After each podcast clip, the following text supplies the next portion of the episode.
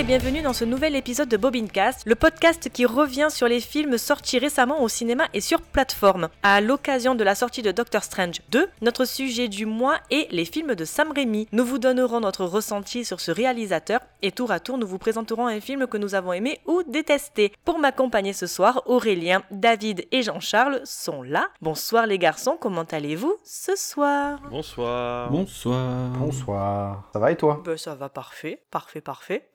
Alors, avant de commencer donc l'émission, la petite question, on va dire rituelle, que pensez-vous de Sam Raimi et quel est votre ressenti sur sa carrière en général? Bah c'est simple, hein. moi avant la préparation de l'émission, j'avais vu un film de Sam Raimi. Enfin quatre si on compte les trois Spider-Man, mais j'avais vu un film de Sam Raimi. Donc euh, j'ai découvert euh, pas mal de plusieurs films euh, pour pour euh, aujourd'hui. Euh, bon, on reviendra là-dessus tout à l'heure. Et toi, Jean-Charles? Eh ben écoute, euh, moi c'est un peu le même truc. J'avais vu que les trois Spider-Man. Et du coup, pour, en préparation de l'émission, j'en ai rattrapé deux de plus. On reconnaît une certaine patte pour ce réalisateur. Après, c'est loin d'être mon préféré quand même. Mine de rien, on va voir ce que ça va donner pour Doctor Strange. Étonnamment, ouais, il n'y a pas énormément de films de sa filmo qui, un, m'attiraient, deux, une fois vus, qui resteront dans ma mémoire. quoi. Ok. Et toi, David? Bah pareil, j'avais vu que les trois Spider-Man et entre temps j'avais quand même regardé les deux premiers Evil Dead. C'est vrai qu'on m'a toujours dit oh, Sam Raimi va faire les Spider-Man. À l'époque j'étais euh, genre c'est qui tu vois?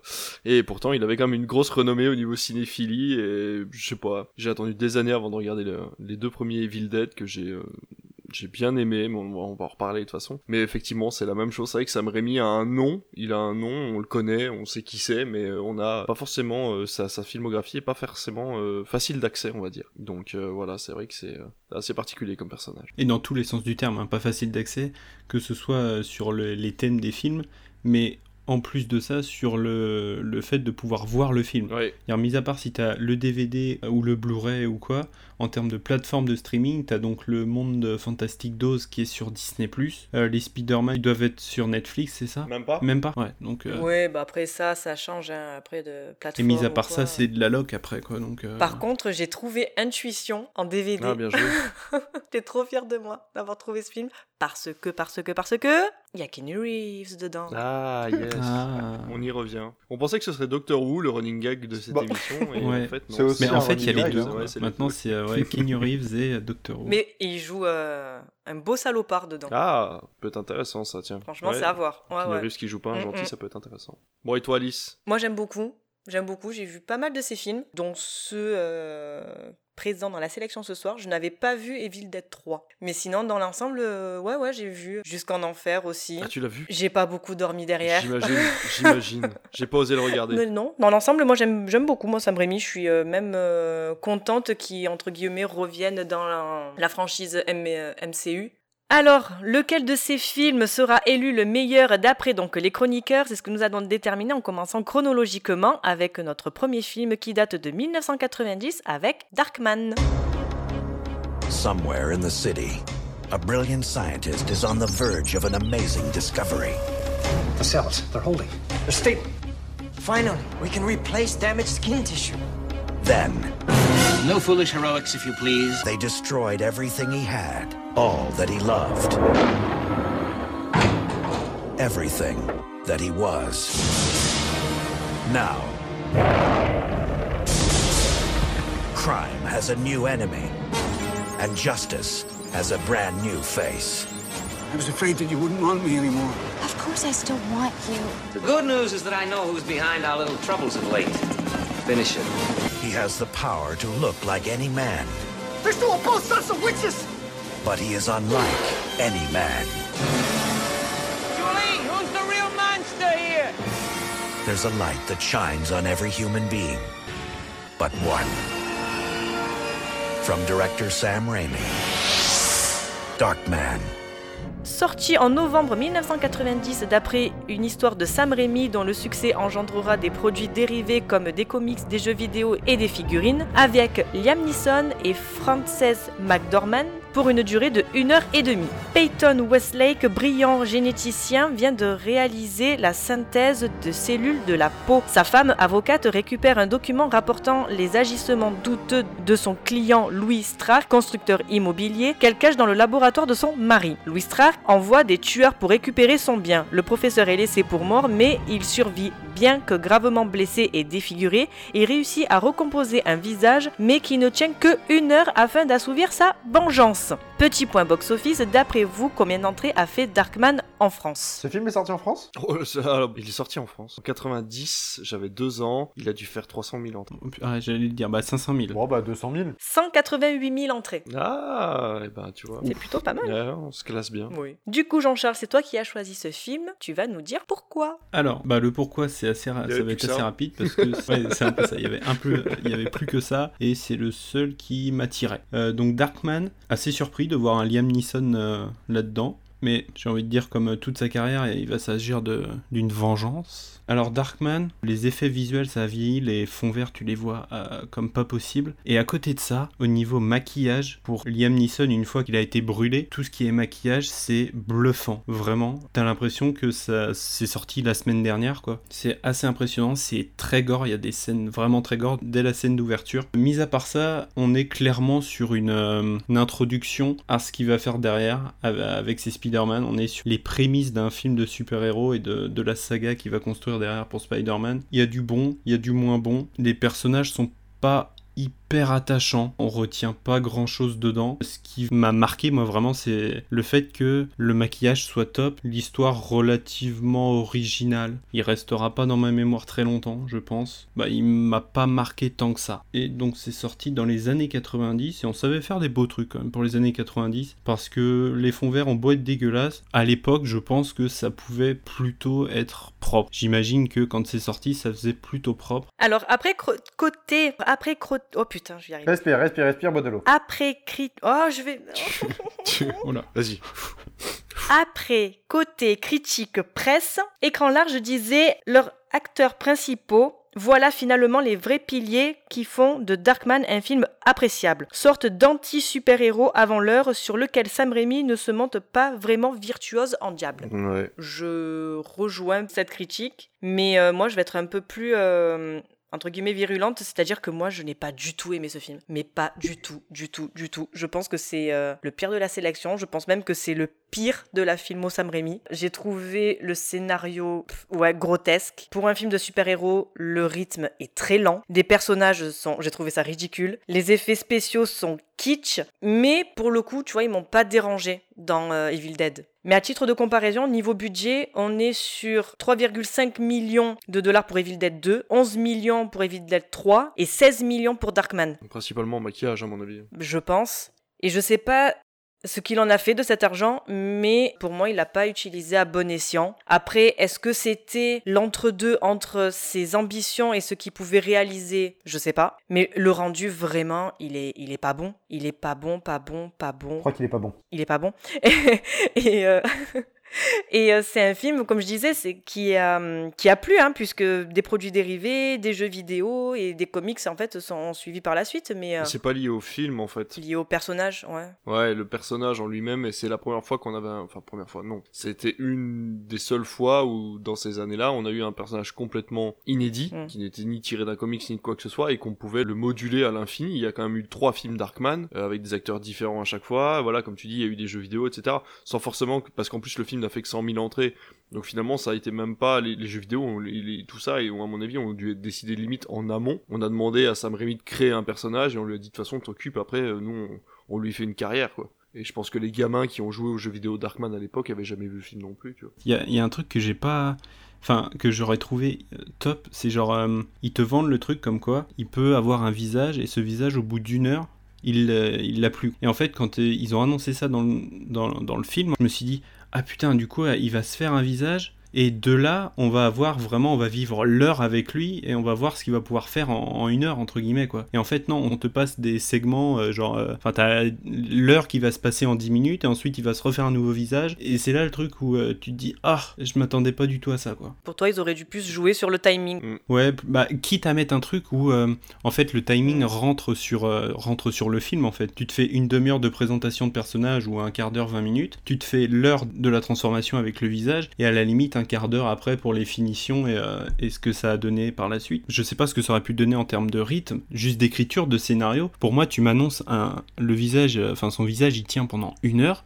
Pour moi, le film va tourner vraiment autour de ça, quoi. Et non, en fait, on met 3-4 séquences où il change de visage, machin et tout, et je trouve ça un Si peu je peux être chiant, c'est pas une heure, c'est 99 minutes. Pardon. Non, non, mais c'est pas dans le résumé, c'est pareil. Je pense que c'est un résumé officiel, mais euh, c'est bien 99 minutes. Il y a vraiment un chrono au niveau du nombre de minutes. Il a droit à 99 minutes par masque. Et je suis entièrement d'accord avec toi. Le problème, c'est que du coup, il survole complètement. En fait, tous les personnages sont entièrement survolés. Il y a un espèce de côté qui est censé être romantique avec McDormand, qui est une magnifique actrice d'ailleurs. Déjà à l'époque, on voyait qu'elle avait du talent. À tout moment, c'est survolé. Quand il se transforme la première fois, enfin, qu'il met un masque la première fois, il se rend compte de ce qu'il est capable de faire euh, en pouvant remplacer les gens il arrive à remplacer la voix des gens, on sait même pas comment d'ailleurs. Enfin, il y a plein de trucs qui sont pas expliqués, malheureusement, c'est le problème euh, d'un, d'un- quand un personnage est complètement inédit. Si tu fais une origin story où tu prends pas le temps de poser ton personnage et d'expliquer ce qu'il est capable de faire, ça donne un truc comme Darkman où, euh, ben, les studios ont demandé de l'action, lui a voulu créer une histoire. Parce que, à la limite, tu prends un personnage qui existe déjà dans les comics, tu peux raccrocher les wagons. C'est-à-dire que tu dis, attends, ça ou ça, c'est pas expliqué, bah tu vas lire le comics, tu dis, ah oui, d'accord, en fait, l'explication, elle est là.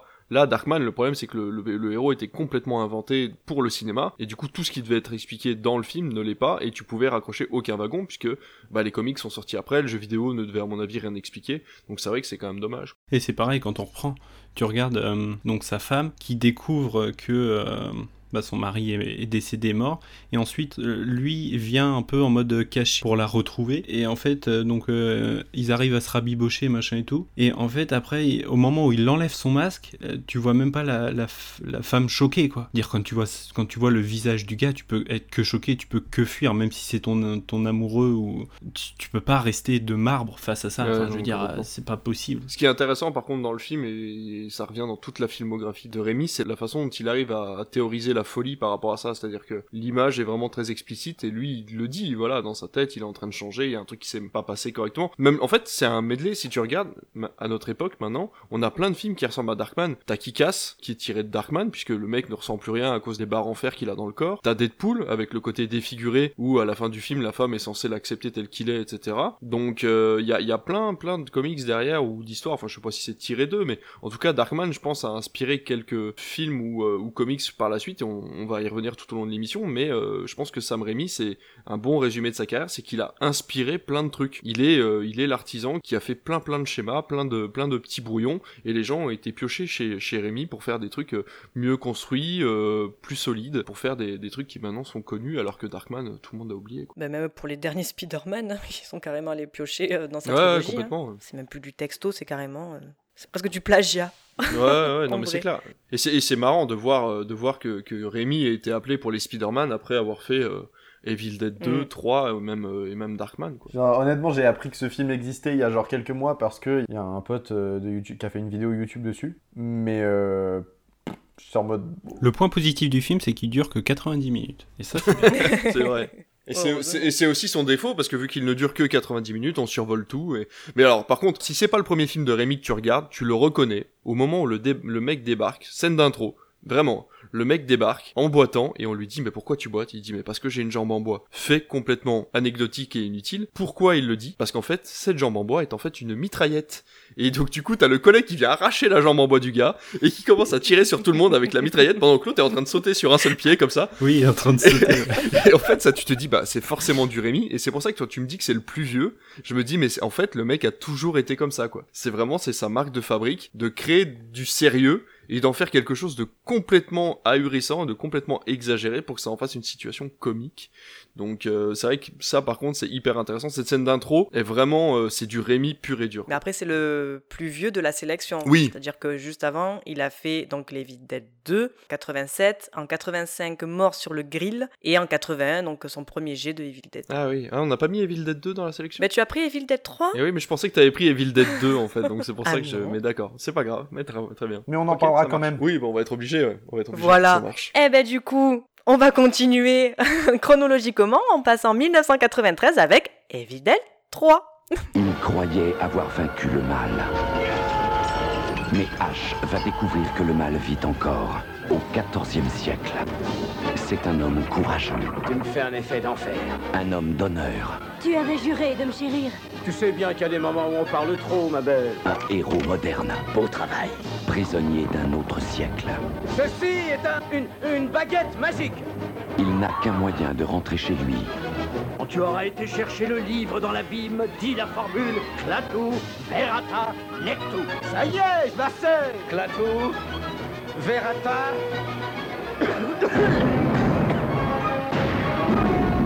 Ce n'était pas la bonne formule. En toussant, tu as réveillé l'armée des morts. après les fameux Evil Dead et Evil Dead 2, le troisième chapitre, Et Sagdos, saluez le 21e siècle. l'armée des ténèbres. Donc sorti en janvier 1993 avec Bruce Campbell, Anne-Beth Davids et Yann Abercrombie pour une durée de 1h30. Une tronçonneuse greffée au poignet, un fusil à canon scié dans l'autre main, H a remonté le cours du temps jusqu'en 1300, là où il lui faut mettre la main, celle qui lui reste, sur le Necromicon, grimoire à l'origine de ses malheurs. Sa quête se transforme vite en effarante croisade qui le mène à affronter une armée de squelettes. Petit point de box-office, d'après vous, combien d'entrées a fait Evil Dead 3 en France? 250 000. Ouais, moi je monte à 400. Ouais, c'est pour moi, c'est cadeau. C'est cadeau. Tiens, je te les donne.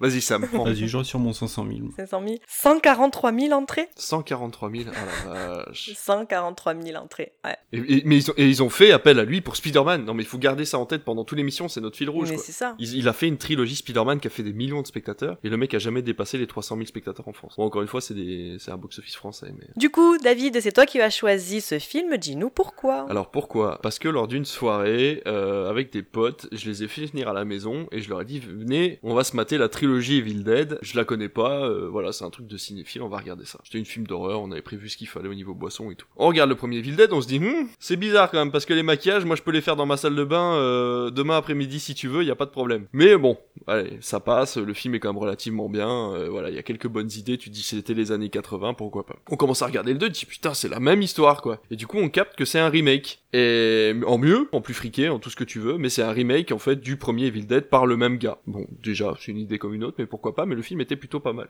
Et là, mes potes m'envoient chier, ils me disent non, mais c'est bon, le troisième, on va pas se le taper, ça va encore être un remake de remake de remake, laisse tomber. Et du coup, j'avais jamais vu le troisième, et du coup, pour les 6000 émissions, je me suis dit, bah, je vais voir le troisième Evil Dead, et puis comme ça, euh, j'aurais fait la trilogie. Et en même temps, je me suis refait le deuxième. Je vais vous avouer que là, maintenant, l'émission est lancée, mais j'aurais préféré prendre le deuxième, parce qu'il y avait énormément de choses à dire sur le deuxième par rapport au 3. Mais tant qu'on est parti sur Evil Ah Dead bon, on va 3, parler des deux de on toute peut parler des deux. De toute façon, les deux sont indissociables, quoi qu'il en soit. Evil Dead 3, c'est l'apothéose du délire d'un homme qui a décidé de, euh, voilà, de vouloir clôturer une histoire qui était partie avec Evil Dead 2. Et il faut comprendre que Sam Raimi, avec ça, alors tout le monde pense que Evil Dead euh, et Evil Dead 2 et Evil Dead 3 sont des films d'horreur, mais non, il n'en est rien. Ce sont des films comiques. Ce sont des films qui désamorcent l'horreur pour te la donner en fait à, manger comme un bon gros burger euh, qui vient de chez McDo. Mais euh, tout ça fait avec énormément de cœur et énormément de talent, puisque bah, la caméra est toujours au bon endroit, la musique est vraiment extraordinaire. Les acteurs ont envie d'être là. Ils sont dans le délire, mais ils ont envie d'être là. C'est absolument dingue. Et il y a un côté complètement nanardesque assumé dans les dans les Evil Dead qui est très drôle et très plaisant à regarder. Et je me souviendrai, je pense, toute ma vie de cette scène où euh, dans un château euh, de 1300, Ash sort avec cette espèce de voiture tunée, on ne sait comment, un peu à la Mad Max et décide de, de tirer à tout va sur les morts vivants faits en marionnette. Enfin, c'est vraiment c'est un délire euh, cosmique à voir au moins une fois dans sa vie. Qu'on aime ou qu'on n'aime pas, il faut aller à la fin d'Evil Dead pour comprendre ce que c'est qu'un mec qui fait un film avec des bouts de ficelle alors qu'il a un budget de je ne sais combien de millions de dollars. C'était le pur bonheur des années 90 quoi. Donc euh, voilà, Evil Dead 2 par contre a énormément énormément de, de choses à dire sur la folie, sur euh, ce que vit un homme quand il est confronté à lui-même, surtout quand il pense que lui-même euh, c'est la mort et que il voilà, il doit euh, il doit faire avec ça et il y a, y, a y, a, une grosse grosse mon avis théorisation du film à faire sur Evil Dead 2. Evil Dead 3, c'est vraiment pour le coup, c'est un délire, c'est vraiment comment tu fais un Mad Max avec 5 dollars quoi, c'est je sais pas comment expliquer ça, c'est c'est assez particulier. Le héros on a rien à péter, vraiment en fait dans le premier, le héros est arrivé là, on ne sait comment, voilà, il essaie de survivre tant bien que mal. Dans le 2, il comprend ce qu'il est capable de faire et il prend un melon euh, gros comme euh, gros comme ta chambre. Et dans le troisième, en fait, c'est euh, c'est encore pire. C'est-à-dire qu'il sait qu'il est l'élu et du coup, ben, il envoie tout le monde chier quoi. Il dit tout le temps que les autres personnages du film sont des bouseux,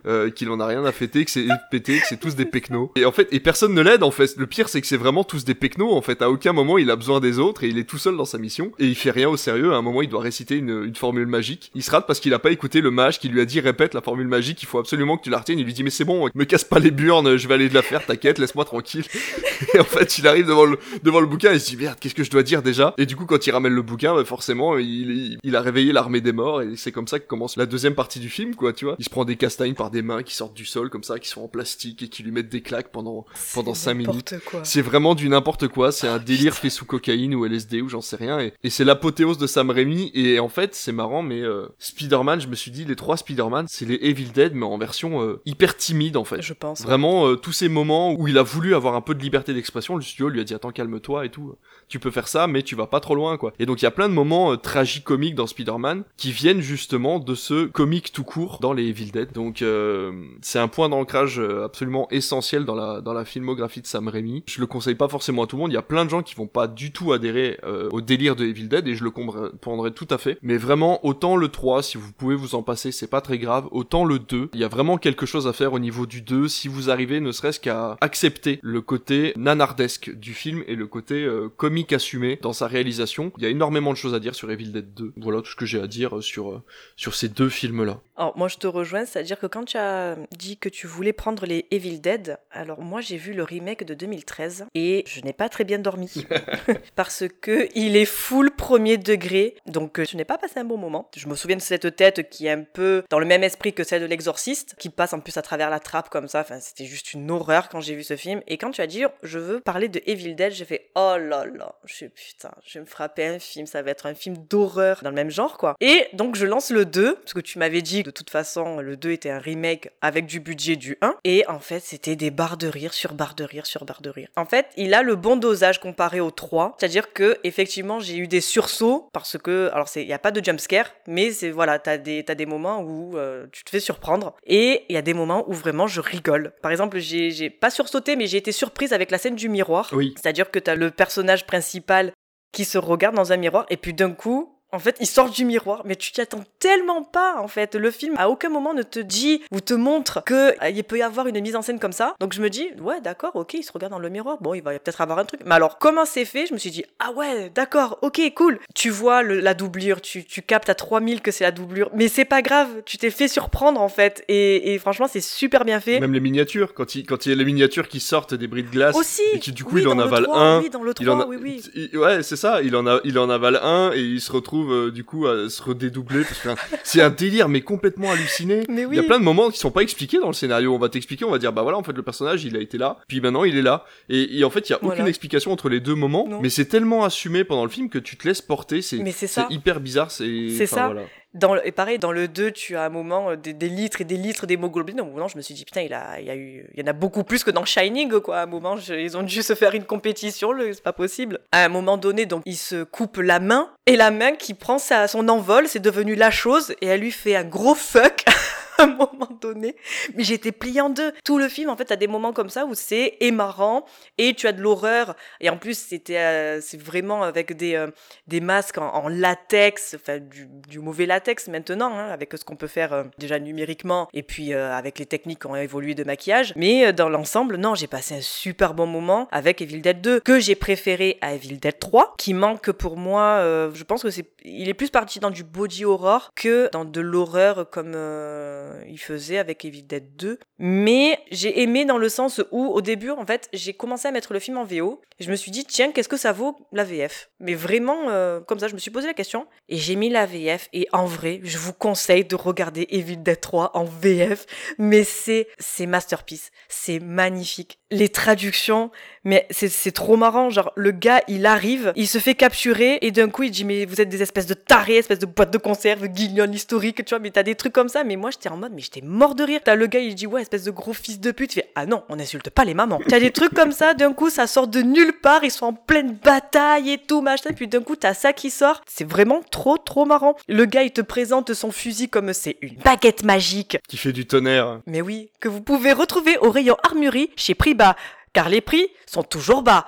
Que des trucs comme ça, parce que le gars à la base il travaille dans, un supermarché. Et justement parce que les, dialogues sont marrants, je voyais même plus en fait les défauts du film. J'étais tellement dans le truc, tellement c'était marrant, pour moi c'était même van sur van que tout ça je le voyais même plus quoi. Tu captes, mais tu passes complètement outre quoi. Donc ouais c'est un bon moment. Après, euh, quitte à choisir, le Evil Dead 2 est beaucoup mieux. Et euh, s'il y en a un à voir, Evil Dead 2, oui. Après le 3, si vous êtes dans le délire que vous avez aimé le 2, regardez le 3, mais sinon... Je retiens aussi les dialogues, c'est que par exemple à la fin du 2, il se met l'espèce de, de tronçonneuse, il prend le gun de l'autre côté, il fait groovy comme ça. Et en fait il y a plein de trucs comme ça dans, dans le troisième où il va dire genre euh, j'en sais rien, genre euh, youpi ou euh, yippee tu vois des trucs un peu à la Die Ouais, tu sais. ouais. Et vraiment il y a plein plein d'omo- d'onomatopées où il va balancer des squelettes, où il va mettre un coup et tout, puis il va balancer une onomatopée, tu sais pas pourquoi. Enfin, Mais il y a plein de trucs comme ça, c'est fou. Et la fin du 3 est complètement folle. euh. Le gars est macho à mort en plus dans Oui, le 3. mais genre, oui, il voit mais la oui, nana, elle lui met une gifle juste avant. Tu dis, bon, ben ça va, c'est mort entre les deux. Puis d'un coup, il va la voir. Mais tu sais, ça, ça sort de nulle part. Genre, tu me veux, je sais pas, tu me fais rêver d'enfer ou je sais pas comment il lui sort la vanne, mais de beauf. Mais ça marche trop bien. En vrai, la Ouais, VF, ça. elle marche trop bien, quoi. Parce qu'en plus, elle, elle le déteste. Au début, elle veut le tuer parce que soi-disant, il a tué son frère, alors que pas du tout. Oui. Et donc, en fait, Il après, elle tombe amoureuse pas, de lui. folle. c'est ça. Après, elle tombe amoureuse de lui, il tombe amoureux d'elle, mais en fait, lui, il s'en fout, mais en fait, il revient vers elle quand même. Alors, tu te dis, il va peut-être pas partir, mais en fait, si, il part quand même. Et puis, du coup, dès qu'il revient dans le présent, en fait, il en drague une autre et tout. Et le mec, c'est vraiment le gros beauf de base, quoi. Et alors, j'ai pas vu H euh, VS, euh, je sais plus c'est quoi la série. H versus Evil Dead. Voilà, et, et ben, franchement, si la série est dans le même, euh, dans le même acabit, ça peut être très drôle de la regarder. Personnellement, j'ai essayé de faire l'effort de voir Evil Dead 3. Sur tes conseils, j'ai fait, j'ai pris le truc de, ok, je vais regarder Evil Dead 2. Je retrouve pas trop ce que vous dites, hein. Genre en fait, moi vraiment, Evil Dead 2, euh, je m'étais préparé parce qu'en fait, on me l'a beaucoup vendu en mode, oh, c'est un film d'horreur incroyable, j'ai vraiment, euh, c'est exceptionnel, tu vas adorer. Je me suis posé devant et après 10 minutes, je me suis dit, est-ce que j'ai le bon film? J'ai vérifié, ouais, j'ai le bon film, moi. C'est pas flippant de fou, en fait. Et genre, je n'ai pas réussi du tout à accrocher au délire de, de tout le film, en fait. Autant j'aime bien le côté kitsch habituellement, autant là, euh, il m'a vraiment sorti du délire. J'arrivais pas à intégrer, en fait, l'univers d'Evil Dead. Je trouvais ça trop... euh, Ouais, bah c'était ça trop nanardesque. Vraiment, ce côté nanar était beaucoup trop présent pour moi et en fait, ça m'a gâché le, le- le truc du film. Il y a quand même une, euh, des, des idées de réalisation qui sont incroyables. Euh, Je vois euh, au début, donc quand ils sont dans, la, cabane et qu'il y a des plans de caméra où du coup on voit en fait le point de vue d'un genre de monstre à l'extérieur, ou euh, quand il se fait poursuivre dans la maison, donc il commence à l'extérieur, il rentre dans la maison, après il rentre dans les comptes de la maison, ça passe d'une pièce à une autre et tout, et au final tu te retrouves en mode mince, je l'ai perdu. Ça j'ai vraiment, j'ai vraiment beaucoup aimé, il y a plein de choses qui marchent bien. Autant, euh, en fait il y avait toujours à des moments où je me disais ah ça c'est cool, ça j'aime bien, il y avait ça enchaînait tout de suite direct avec quelque chose où je me disais euh, quoi? Attends, tu sais par exemple c'est ce truc con de il a un fusil, il a une tronçonneuse, bon je vais prendre le fusil et il recharge le fusil avec deux trucs. Je me suis dit ouais, mais garde la tronçonneuse pas loin aussi genre, ça peut être utile si jamais t'es vachement proche parce que c'est une tronçonneuse quand même.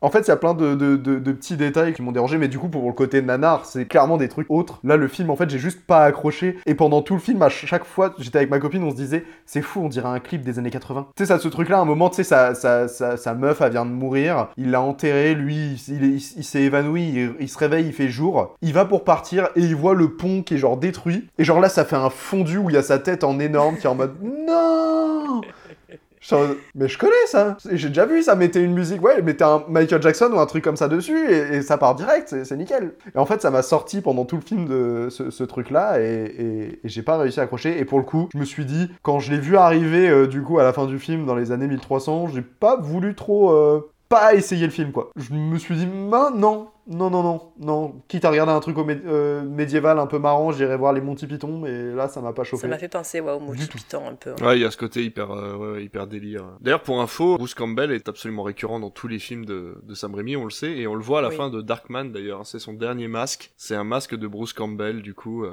pour pouvoir repartir euh, tout seul. Donc, euh, je reviens là-dessus vite fait, mais c'est vrai que c'est assez drôle de voir qu'à quel point c'est son acteur phare et à quel point il, il a tout fait euh, pour travailler avec lui à chacun de- chacune de ses productions. Et il y a de fortes chances qu'on le voit dans Doctor Strange, Il y est. Ah, il y est. Ah, ben, tu vois. il a C'est le gars qui recale euh, Tobey Maguire euh, au théâtre. euh. C'est ça. Il a un rôle différent dans trois, dans les trois films. En fait, il joue un rôle différent à chaque fois. J'avais vu une théorie il y a quelques temps comme quoi euh, il y en a qui pensaient que ça allait être Mysterio. Ça aurait pu. Ah, Ça aurait pu. Genre le mec qui est un peu partout, qui se cache, qui se camoufle. Qui- ça aurait pu. C'est vrai que c'est marrant. ça aurait pu. ouais. Mais euh, il, il le malmène dans, dans les Evil Dead, le pauvre, mais le pauvre acteur.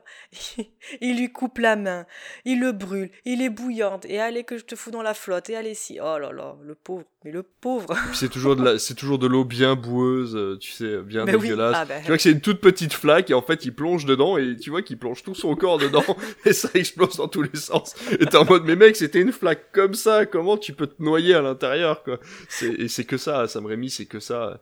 Et c'est marrant parce que c'est vraiment euh, c'est des films que tu que tu ferais quand t'es quand t'es à la fac ou en école de cinéma, c'est-à-dire que tu sens que c'est des films avec zéro budget. Il a juste eu le budget euh, lumière en fait et la technique appropriée, mais au niveau montage c'est euh, ça a été coupé au ciseau mais c'est limite coupé à la tronçonneuse le machin. Il enfin c'est c'est c'est vraiment euh, c'est fait à l'arrache et en même temps c'est d'une précision. C'est c'est vraiment vraiment euh, c'est c'est terrible quoi. C'est c'est absolument dingue à quel point il, il a du talent pour faire quelque chose qui est pour faire quelque chose de moche en fait Moi, pour le coup, tu vois, en regardant le film, il y a un truc que je me suis dit qui n'a enfin, rien à voir avec ça, mais je me suis dit, euh, je pense que les descendants de, de, de Stanley Kubrick, à un moment, ils se sont dit merde, on a trois piscines d'hémoglobine, qu'est-ce qu'on en fait? Il y a Sam Raimi qui est passé par là, il a fait moi je le veux c'est ça Je les veux bien c'est ça Et derrière, il est passé derrière la caméra, il a fait Evil Dead 2. Et pourtant, il y, a des, il y a des moments qui font vraiment peur, quoi. Le moment où il descend dans la cave, justement, et qu'il rencontre cette espèce de grand-mère. Et la, la grand-mère fait flipper à mort, quoi. Eh oui. Et il y a plein plein de moments comme ça. Par contre, Evil Dead 3, m- moi personnellement, Evil Dead 3 m'a fait peur, m'a pas fait peur du tout. Mais autant le 2, il y a, y a des moments vraiment flippants. Le moment où, euh, ben justement, où sa copine sort de la tombe et qu'elle se retrouve, euh, il y a un corps sans tête comme ça qui commence à danser devant la fenêtre. Et puis tu vois la, la tête qui vient se coller à la vitre. Euh, il y a un côté très comique qui est justement détruit par ce côté horrifique au moment où t'as un jumpscare de la tête qui vient se coller contre la vitre et qui vole comme ça et qui vient lui manger la main et du coup il- et du coup tu sais il est comme ça avec le truc et il cogne la tête de sa copine contre les arbres pour essayer d'enlever tu vois et c'est c'est trop drôle parce qu'à chaque fois t'as un côté horrifique qui finit par un côté comique et, et il arrive à jongler entre les deux comme ça en permanence et moi ça a fonctionné sur moi quoi. C'est peut-être ça que t'as pas aimé, euh, Aurélien, le fait que tout soit désamorcé en fait. Bah, moi, j'ai pas vraiment. Ouais, c'est ça, tu vois, le côté. euh, De base, je suis pas un fan de jumpscare, mais là, le, côté euh, trop visible des effets euh, visuels m'a pas fait kiffer le truc. Tu vois, clairement, sa meuf qui danse, ça, clairement, j'étais j'étais en mode, ouais, enfin, ils ont pris une Barbie, ils l'ont mis sur un fond et ils ont fait. Voilà. Et pour le coup, je me suis dit, en- à la fin du film, je veux qu'on. S'il y a un auditeur qui nous écoute et qui veut faire ça, on reprenne ce moment-là et qu'on le mette sur euh, I'm a Barbie Girl de Aqua. juste pour le kiff, juste parce que je suis persuadé que ça passe bien. effectivement Côté critique presse, on a encore écran large qui nous disait Il n'a certes pas réitéré le choc, je précise pour Evil Dead 3, il n'a certes pas réitéré le choc thermique et cinématographique provoqué par le deuxième opus en 87. Il s'avère néanmoins un excellent divertissement familial, réalisé par un véritable orfèvre et dont certains plans marqueront pour sûr et à jamais la vie de chaque cinéphile un peu déviant. C'est vachement bien dit. Hmm. J'aime bien le- l'idée de choc thermique du deuxième, euh, c'est vraiment ça quoi. C'est un choc thermique entre l'horreur et le comique où tu prends à chaque fois une douche froide, une douche chaude. Si tu t'attends à du comique, tu prends de l'horreur dans la tronche et si tu t'attends à de l'horreur, tu prends du comique alors que t'en as pas demandé quoi. Donc euh, c'est vraiment c'est vraiment très ouais, c'est hyper bien expliqué. Ben ouais. voilà, c'est ça. Je m'attendais, euh, je m'attendais vraiment à de l'horreur via le, le remake et en fait je me suis vu ça, je fais ah mais ça va en fait. C'est pas si pire. Allez, je me regarde jusqu'en enfer. Oh là Ah celui-là pour le coup c'est vraiment de l'horreur horreur. Tu sais, j'ai vu les 15 premières minutes, j'ai pas pu aller au-delà, j'ai pas réussi. Ah, c'est pas bon. C'est, c'est, ouais. Mm. Enfin, c'est pas bon. C'est dans le sens où c'est pas bon, Ouais. ça fait peur. Moi, j'étais pas bien. Vraiment, j'étais pas bien. Ouais, non, j'allais dire Sam Raimi connaît les codes de l'horreur et il les maîtrise à la perfection en fait. Hein. Le, le côté horrifique, le côté body horror, le creepy aussi, tout ce qui est creepy en général, il le maîtrise euh, à 200%. Et quand il a envie de le faire, il le fait très bien. Mais euh, par contre, ouais, justement, c'est pour ça que jusqu'en enfer, moi, j'ai pas pu aller plus loin que bah, la scène de la voiture avec la gitane. Moi, je comprends pas, tu vois, parce qu'il a fait. Alors, j'ai pas le, le box-office, mais euh, je pense qu'il a dû faire un truc pas trop mal. Mais je comprends pas, avec ce film qui est quand même vraiment mais dans, dans de, de l'horreur pure et dure, qu'il n'ait pas continué dans ce voie-là comme l'a fait euh, ben, James Wan par exemple. Parce que lui, chaque fois qu'il a fait, enfin qu'il a commencé, on va dire des franchises, que ça soit les sauts, que ça soit les Conjuring, ça a toujours fonctionné. C'est quand même assez euh, assez horrifique. Et je je comprends pas pourquoi lui n'a pas pris cette voie puisque de base il vient de là. Que ça l'intéressait plus, peut-être qu'il avait pas les idées. Bah peut-être, ouais ouais. Poursuivons donc toujours chronologiquement avec un film sorti en 1995 avec Mort ou vif. C'est moi qui commande Si tous les matins vous voyez le jour, c'est une grâce que je vous accorde Et j'ai droit de vie et de mort sur chacun d'entre vous Dans la ville de Rédemption, la mort est un mode de vie. Certains se battent pour l'argent, d'autres pour la gloire. Mais la belle étrangère qui vient d'arriver est à la recherche d'autre chose. Je voulais voir quel genre d'homme vous étiez. Quel genre d'homme je suis Celui qui inspire la haine. Je déclare ouvert le concours du tireur le plus rapide. Chaque concurrent peut défier qui il veut. Elle sait jouer leur jeu. On se fait un petit poker, mignonne. Apparemment, vous voulez tripoter très bien tout seul. Elle a toutes les cartes en main. Et il lui reste une seule chose à faire. Vous ne m'avez pas tué, qu'est-ce que vous venez faire ici Il y a des gens qui méritent de mourir. Dans cette ville, il y a ceux qui tirent vite et ceux qui meurent.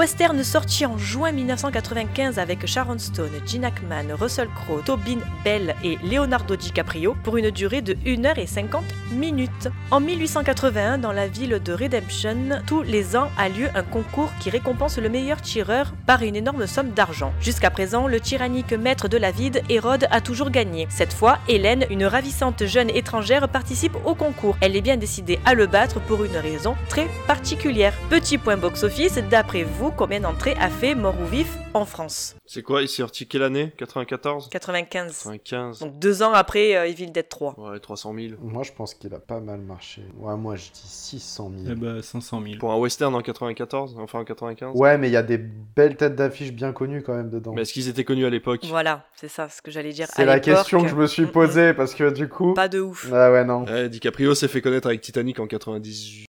8. C'est ça Ouais. Ouais, donc. euh, Ah, putain, j'étais persuadé que c'était plutôt. euh, eh non, non. En 98, 97, il y avait Roméo plus Juliette, donc il commençait un peu. Donc, Ouais, euh, voilà. c'est ça. Ouais, bah du coup, ouais. Com- Et c'est ça qu'il commençait dans, dans Mort ou Vif, ça se voyait qu'il commençait. Mm.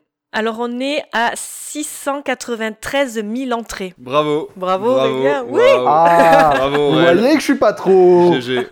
Ah, je suis C'est content. une belle performance de ta part. Pourquoi j'ai choisi ce film? Tout simplement parce que Sam Raimi a réussi à détourner, comme Tarantino après lui, le genre du western. Genre moi que j'aime beaucoup, que ça soit les Sergio Leone avec la trilogie du dollar par exemple, les John Ford, ou même les Kevin Costner. On a aussi eu une vague plus récente avec les frères Cohen, Gore Verbinski ou James Mangold, pour ne citer que. Dans Mort ou Vif, les codes, moi je trouve qu'ils sont respectés, à savoir on a le cavalier solitaire, on a le tyran, on a le ou les duels, mais ils sont modernisés en utilisant donc sans arrêt et de la plus jolie des façons, je trouve, cette demi-bonnette qui permet d'avoir le premier et l'arrière-plan net. Dans ce film, on n'a pas, on va dire, un flou, enfin ce flou dégueulasse qui sépare les deux champs qu'on peut voir dans d'autres films. Il joue également avec des zooms, notamment le travelling compensé, plus connu sous le nom d'effet euh, vertigo, procédé consistant donc à contrebalancer les effets d'un zoom avant par un travelling arrière ou inversement. Alors, il a misé clairement sur sa mise en scène, hein, qui montre qu'un réalisateur issu d'un film de genre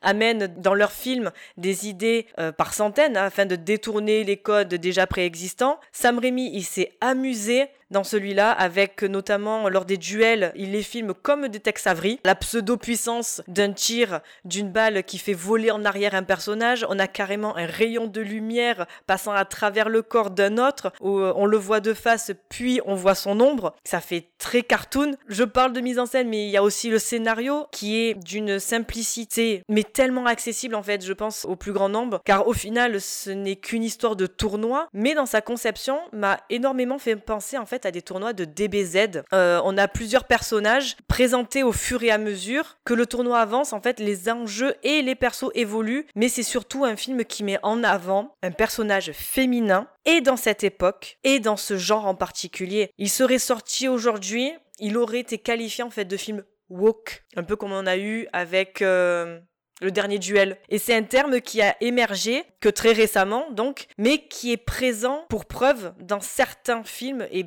depuis bien longtemps. Je pense que Mort ou Vive, c'est, comme on aime le dire dans cette émission, une porte d'entrée pour ce genre qu'est le western, qui est souvent associé aux films de nos grands-parents. Et donc, je pense, oui, c'est un bon film qui vous permettra, de par sa mise en scène, de vous dire, ah, finalement, le, western n'est pas qu'un film plan-plan. Alors, si vous avez vu d'autres westerns qui sont un peu plus récents, effectivement, de voir ce film, vous allez dire, ouais, bon, c'est déjà vu, et voir des films qui sont plus vieux et qui vont être un peu plus longs ne vont peut-être pas vous intéresser, mais je pense que, effectivement, si vous commencez le genre western, que vous n'êtes pas très adepte de ce genre et que vous commencez à regarder Mort ou Vif, je pense que effectivement ça peut vous donner envie d'aller voir euh, soit vers les plus vieux que je vous conseille moi euh, personnellement, donc comme je disais les Sergio Leone ou euh, les John Ford, orientez-vous on va dire vers quelque chose de, plus récent, notamment avec les frères Cohen. Voilà, après je vais pas plus m'étendre parce que c'est un genre qui mériterait je pense son propre série,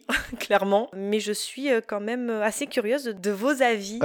et bah pour le coup tu vois genre je me suis dit, après avoir vu Evil Dead, bah Sam Euh, c'est pas forcément euh, le cinéma que j'apprécie. Euh. Mais alors, mort ou vif, c'est un délire incroyable. Pour le coup, genre vraiment, j'ai adoré euh, toute la, mise en scène et tout. On sent déjà que bah, il sait, il sait gérer sa caméra. Comme tu dis, euh, les, les, vertigos, euh, les... puis même, tu sais, le, la, la, folie du coup des, de, de, chacun des persos quand t'as le plan qui va se, mm. qui va se pencher en, gros plan en plus, et il le fait quatre fois. Ça s'enchaîne sur, sur trois personnages différents, mais quatre fois sur chacun. On a vraiment des, des, des effets qui sont hyper intéressants. Et ouais, moi j'aime bien le western de base. Et là, j'ai trouvé ça, j'ai trouvé ça vraiment bien fait le, personnage féminin fort enfin qui se présente et qui rappelle bah, du coup ce truc-là de euh, l'homme mystère dans la trilogie du dollar euh, par sa façon d'être, c'est vraiment mystérieux, euh, le, ce que certains pourraient appeler de nos jours le Dark Sasuke, être, être ténébreux, renfermé et être en mode moi je suis juste là pour buter des gens. Puis ça marche bien avec le personnage, le, le, décalage entre du coup elle et bah, DiCaprio, du coup le, petit jeune qui est hey moi je suis trop fort, je suis, je suis là, qui veut juste rouler des mécaniques et, et enfin, essayer de prouver quelque chose à son père. Je trouve que le décalage se fait hyper bien. J'ai beaucoup aimé même toute l'intrigue euh, entre les personnages qui sont vraiment, bah, on, retrouve le côté détestable de, la mentalité de l'époque dans les westerns de certains, de certains personnages. Et puis la, pas le plot twist, mais vraiment la révélation sur comment est-ce qu'elle est devenue comme ça. Enfin, pourquoi elle est là et pourquoi elle, veut déteste euh, particulièrement ce gars-là. J'ai vraiment trouvé ça à la fois vraiment touchant et, et, et horrible alors je me suis mis à la place de du coup bah, cette petite fille et j'étais en mais, mais, mais mon dieu mais ce, ce gars en fait est, est, est, le pire de tous. C'est vraiment une immonde pourriture qui bah il mérite là de, de crever comme euh, genre dans, dans, la merde directement dans la je sais pas faites passer des chevaux euh, faites un truc, écrasez-le, quoi. Je, ne peux plus voir ce gars. Et tout le, côté, euh, toute la mise en scène et la construction du récit est tournée pour te cacher un peu ça et en même temps te le révéler petit à petit au fur et à mesure du, de l'histoire et te faire détester un peu plus chaque fois, du coup, bah, euh, Hérode. J'ai trouvé ça vraiment hyper intéressant. Et pour le coup, moi, il y a un truc, une, une scène qui m'a vraiment marqué, c'est ce, le dîner quand du coup elle, elle est, enfin ils sont tous les deux face à face à la table, que elle, elle sort son truc sous la table et que elle entend que lui il en a sorti un, sauf que c'est à la fin tu T'as son briquet, du coup, qui fait le même bruit que le, que le chien du revolver. Et j'étais, mais waouh C'est fou la façon dont il a. Ah, enfin, j'ai pas les mots pour expliquer, mais je trouve vraiment ça euh, vraiment incroyable. Et j'ai adoré ce film très bon choix. Ah bah je suis exactement du même avis. Quand j'ai commencé Vie, je me suis dit, oh, un western par Sam Raimi, ça va être bizarre. Qu'est-ce qu'elle a choisi encore celle-là? Qu'est-ce qu'elle qu'est-ce qu'elle a choisi encore? Est-ce qu'il y a Keanu Reeves à l'intérieur? J'aurais pu, tu vois, prendre la question. Non, non, non, mais euh, c'était un très bon choix parce que ça faisait longtemps que j'avais pas regardé un western. Alors deux choses avant que j'oublie. La première chose, c'est que la musique a été faite par Alan Silvestri. Et pour ceux qui savent qui c'est, en fait, c'est le mec qui fait absolument tous les Marvel maintenant. Donc euh, all is connected, hein, comme on dit. la deuxième chose, c'est que Sam Raimi, en fait, je me rends compte que c'est un mec qui doit être méga fan de jeux vidéo. Parce qu'en fait, ses films sont méga vidéoludiques. Dans le sens où, mort ou vif, c'est des stéréotypes de boss à battre dans des 1v1, euh, mais hyper stéréotypé. Le mec avec euh, sa cicatrice qui s'appelle Scars, avec son gros vêtement euh, qui sort de prison, euh, le mec avec toutes ses cartes en mode euh, moi je suis un as et tout machin. The Kid simplement, The Kid, Leonardo DiCaprio, ce ne sont que des stéréotypes de jeux vidéo en fait que tu pourrais trouver dans Street Fighter ou, ou ce genre de truc. Et, et en fait voilà, et même quand tu regardes Evil Dead, c'est euh, c'est purement du c'est vidéoludique dans la façon dont c'est construit, dans la façon dont avance le personnage, dans la façon dont il prend des décisions, c'est entièrement vidéoludique. Donc ça passé, regardez Mort ou Vif, c'est un pur plaisir parce que tout est hyper bien construit. Le scénario te délivre les informations au bon moment, le montage est absolument exceptionnel, tu peux le regarder maintenant alors que le film est de 95, hormis un petit grain d'image, il y a rien qui a vieilli. Le personnage féminin, c'est la première fois dans les années 90 qu'on voit un personnage féminin aussi fort et aussi indépendant par rapport à la masculinité et je trouve ça absolument extraordinaire qu'elle soit aussi indépendante des hommes pendant tout le film. Et c'est d'ailleurs l'inverse, c'est les hommes qui dépendent d'elle pour, sa- pour leur libération, que ce soit psychique ou physique, que ce soit le prêtre qui veut se libérer de ses chaînes, ou Leonardo DiCaprio qui souhaite se, se libérer de, de la pression de son père. Tous les personnages, euh, le, le moment où elle libère la gamine du viol euh, du, du gars aussi, ce moment est d'ailleurs absolument horrible, mais euh, voilà, il, il le mérite tellement, et c'est et c'est que ça, Mort ou Vif, c'est des moments où les stéréotypes de méchants se font rincer par les stéréotypes de gentils, et même pas des stéréotypes, puisque c'est pas des stéréotypes, puisqu'encore une fois, on a une évolution du personnage qu'on n'avait jamais vu avant. Et euh, non, non, la construction de Mort ou Vif est absolument dingue, et Sam Raimi, pour le coup, a voulu prouver, je pense, qu'il sait faire quelque chose de sérieux, qu'il a la maîtrise de sa caméra, il a la maîtrise de son montage, il a la maîtrise de sa colorimétrie, comme tu dis, les effets de trous dans le corps avec euh, l'ombre où on se dit, ah oui, mais en fait, ça a touché. C'est des trucs tout bêtes, mais il y a, y a plein de moments où on se dit, ah ben oui, ça a touché. euh. Et pareil, quand t'as l'Indien qui se relève, parce qu'on ne sait pas pourquoi, ça c'est aussi un stéréotype de jeu vidéo, l'Indien qui se relève, qui se prend une balle en mode, euh, l'homme blanc ne peut pas me tuer, enfin, c'est fou, c'est fou, ce film est, absolument dingue, et, je conseille vraiment à tout le monde de le voir, j'ai j'ai surkiffé... Euh, j'ai surkiffé Mort ou Vif, c'est vraiment, vraiment un très bon. Et alors je tiens à signaler que pour moi, alors je, je me tape peut-être un délire, hein, mais l'explosion de la ville à la fin est un véritable, pour moi, une véritable métaphore de Sam Raimi qui dit je vous ai montré ce que je sais faire, maintenant je fais tout péter et je recommence à zéro. Et, euh, et voilà, tu vois, j'ai vraiment eu cette impression de, il avait pas besoin de faire tout péter dans ce film, il avait juste besoin de faire péter la maison du méchant à la fin, ça aurait largement suffi. Non, il décide de faire péter entièrement le village et toute la damnation, tout le mal en fait qu'il existe à l'intérieur de cette ville pour euh, bah, renaître de ses cendres et créer quelque chose de nouveau. Et, euh, et je trouve que c'est aussi euh, synonyme de son cinéma à l'époque où il avait envie de créer quelque chose, de montrer qu'il était capable de le faire et de l'auto-détruire à la fin pour montrer que c'est pas lui. C'est pas ce que lui il est censé faire, c'est pas ce qu'il a envie de faire de sa carrière, mais qu'il est capable de le faire quoi. Et si je peux juste rajouter un truc, tu voyais pour le, pour le coup là, je vais revenir dessus, le, le plan là où du coup on voit le, Mhm. le filet de lumière traverser le, le corps. Moi, à un moment, à ce moment-là, j'ai eu envie de faire pause et je me dis, et, me- enfin, et je me suis dit, mais, mais, mais c'est Lucky Luke. tu sais, t'as ce côté un peu western, du coup, Lucky Luke, le gars qui tire plus vite que son nom et tout ça. Et vraiment, tu sais, juste ce truc-là, j'étais, mais, mais j'aime beaucoup ça, ça fait.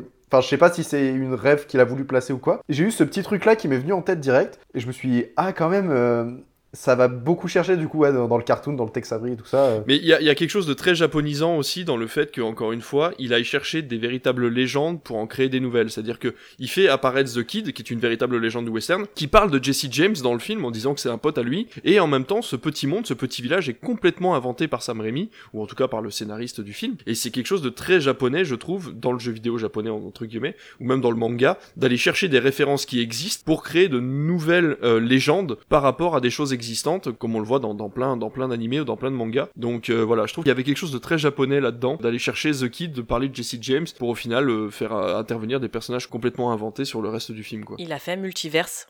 Peut-être. Pour le coup, tu vois, tu parlais de jeux vidéo et tout ça. Moi, ça me fait, ça m'a fait. C'est vrai que j'ai eu ce, j'ai eu ce déclic-là. Ça m'a fait penser à Mortal Kombat. Oui, complètement. À un ça. moment dans le délire, je me suis dit, c'est vrai que euh, t'as ce euh, finish him entre guillemets euh, tout au long. Tu sais, souvent euh, ils font ça. Tu sais, ils tirent une balle. Le mec, il est en mode ah. Puis tu sais, il commence à se relever et à vouloir tirer. Puis du coup, il est en mode j'en remets une. Et en fait, peu à peu, bah pour le coup, le- sur le grand Ind- indien, ça, ça marche vraiment bien. C'est le côté finish him. Ouais, c'est ça. J'ai beaucoup apprécié le, le genre aussi. Alors côté critique presse, on a les Inrock qui disaient un film qui a la couleur et les objets propres au western mais dont la mémoire est vide. Pas très gentil. Et on a positif, écrit par Monsieur Philippe Rouillet, qui disait le soin dévolu au décor, le charme des comédiens et l'originalité de voir une femme triompher de situations familières du western rendent le spectacle plaisant. Alors on reviendra sur le fait, et je suis vraiment navré de dire ça, alors moi je l'ai vu en VF donc je sais pas ce que ça donne en VO, Leonardo DiCaprio ne joue pas bien dans ce film. Je suis désolé mais je n'y crois pas une seconde, et il n'est pas bon dans ce film. Alors est-ce qu'il s'est amélioré entre temps Parce qu'après il nous fait des, prestations absolument dingues, mais dans ce film là, il est, euh, c'est vraiment le jeune premier qui s'est fait offrir un rôle pour une raison X ou Y, et euh, voilà, c'était vraiment pas agréable de le voir dans une situation pareille, et ça ne lui correspond, mais alors pas du tout. Alors que c'est très drôle de le voir dans Once Upon a Time in Hollywood, peut-être 30 ou 40 ans plus tard, où là, il joue un mec qui fait son dernier film sur un western et qui le joue très bien. Et donc c'est vrai que c'est très drôle de voilà de voir les deux antipodes, mais en tout cas voilà dans ce film-là, il est pas bon. Et pour le coup, euh, tu parles de il est pas bon. Ça m'a fait repenser au côté nanar de Evil Dead. Et il y a une question que je me suis posée pendant le film pour savoir si c'était réel ou pas, ou si c'était vraiment appuyé pour être en mode Eh les gars, regardez, c'est un western Tu sais, c'est le, les mecs qui jouent avec leur revolver comme ça tout le temps. Genre, ils sont au magasin d'armes, le gars lui présente un Colt ou je sais pas quel, quel genre d'arme, et genre le premier réflexe qu'il fait, c'est il le prend en main, il est en mode. Il le balance dans tous les sens. tu sais, il commence à faire des petits tours et tout, vraiment, il fait toute une chorégraphie, et j'étais en mode.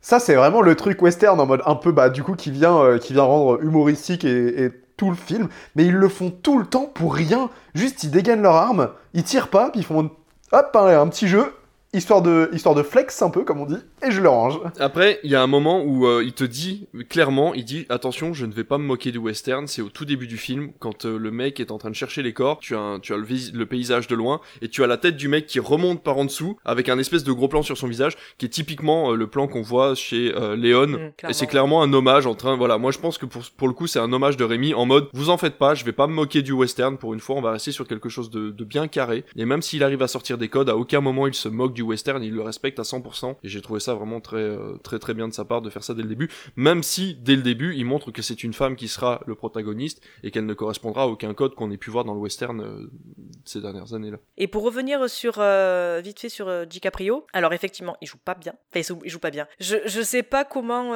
il a appréhendé le film parce que tu le vois la même année dans Basketball Diaries qui est pour moi sa meilleure presta. Je me demande pourquoi il n'a pas eu l'Oscar à ce moment-là. Je ne sais pas qui avait en face. Et le vois dans Blessure secrète aussi en face de De Niro. Quand justement il a commencé à exploser avec Titanic, tu vas en reculant comme ça et tu vois, tu fais ah ouais, mais en fait c'est pas juste la, la, belle gueule quoi. Le, le gars s'est joué et dans Gibber Grape quoi aussi. Enfin voilà, c'était la petite parenthèse euh, DiCaprio, mais euh, franchement si vous avez pas vu ces films, euh, voyez-les quoi. Ils sont ils sont géniaux. Ouais, du coup je viens de regarder en 95 et oui c'est peut-être normal qu'il ait pas eu l'Oscar parce que c'était Forrest Gump. Ah, ah oui forcément. Ouais, il y a, y a une certaine logique. Mais il y avait il y avait une volonté hein, parce que c'est vrai que sur la fin quand il se fait tirer dessus et que tu le vois, il dit je veux pas mourir, je veux pas mourir et du coup bah, même à ce moment-là t'as un peu de peine et tu dis bon mm. ça passe tu vois mais je sais pas il y a un truc je pense je pense que c'était pas un rôle fait pour lui enfin je, non. je le voyais pas moi à cet endroit là euh, il fallait un petit genou et tout mais j'aurais je sais pas, pas. Je... Bah après le, le gars joue, le rouler des mécaniques c'est pas ce qu'il sait faire ouais et puis même enfin je sais pas bizarrement même même physiquement il correspondait pas tout, ils ont tous des rôles un peu ils ont tous des c'est tous des mecs un peu rebus même même elle tu vois elle est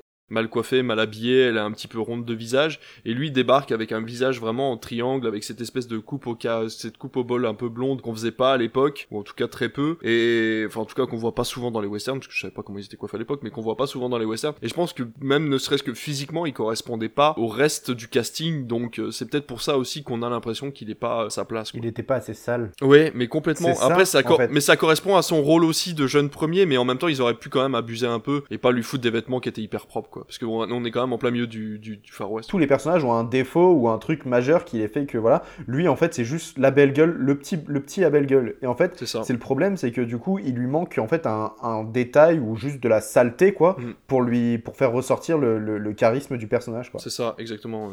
Finissons donc avec notre dernier film de la sélection qui lui est sorti bien après en 2013 avec Le Monde Fantastique Dose. Le Kansas est rempli d'hommes braves. Je ne veux pas être un homme brave, je veux être un grand homme. Tu auras besoin de ça Ah Je ne veux pas mourir Pas sans avoir rien accompli Pitié Est-ce un rêve? Vous êtes au pays d'Oz. Je suis Théodora, la gentille sorcière. C'est la cité d'émeraude. Vous voilà enfin. La prophétie va donc se réaliser. Voici ma sœur. Evanora, pour vous servir. Le trésor royal du pays d'Oz. Il vous appartient, à condition que vous parveniez à vaincre la méchante sorcière. Méchante à quel point Des villes ont été détruites. Des enfants sont devenus orphelins. Le grand magicien du Kansas. J'espérais votre venue. Vous seul pouvez rétablir la paix. Moi Seule la force de votre magie peut encore nous sauver. L'ennui, c'est que je ne suis peut-être pas un vrai magicien. Oui, mais personne ne le sait. Vous êtes bien plus compétent que vous ne le pensez. N'êtes-vous pas le grand homme que nous attendions? Si, c'est fort possible.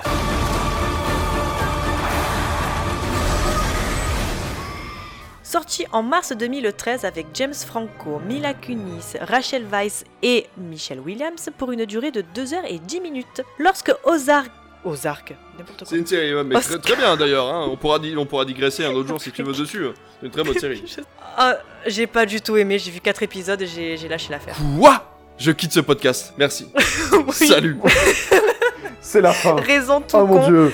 Le père dit à ses enfants Vous restez au motel. Que font les enfants? Ils ne restent pas au motel. Et à partir de là, tout part en couille. Et là, je me suis dit C'est bon, les gamins sont des teubés, ça m'a gavé. J'étais en mode Vous m'énervez. Ok, bon résumé. voilà. Merci. Donc j'ai arrêté la série pour ça. Non, mais c'est bien plus que ça. C'est c'est un, c'est un Breaking Bad au bord d'un lac, mais. euh, ben voilà, j'ai pas aimé Breaking Bad.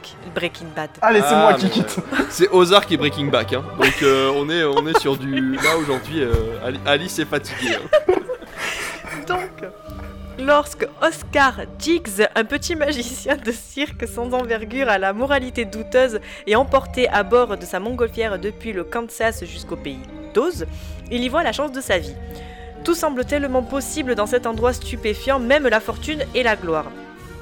Celle-ci semble d'autant plus simple à acquérir qu'il peut facilement se faire passer pour le grand magicien dont tout le monde espère la venue. Seules trois sorcières, Théodora, Evanora et Glinda, semblent réellement douter de ses compétences. Grâce à ses talents d'illusionniste et à son ingéniosité, Oscar va être vite va très vite se retrouver impliqué malgré lui dans les problèmes qu'affrontent Oz et ses habitants. Petit point box-office, d'après vous, combien d'entrées a fait le monde d'Oz en France? Un petit peu quand même, un million et demi. C'est un tout pile Mais non C'est un marqué d'une pierre blanche. C'est un pile-pile Poil Elle a fait Ah, pile-pile. Je suis désolé les gars, je ne vous ai même pas laissé une chance. Pour une fois que je suis pas à ça en fait euh, de des estimations.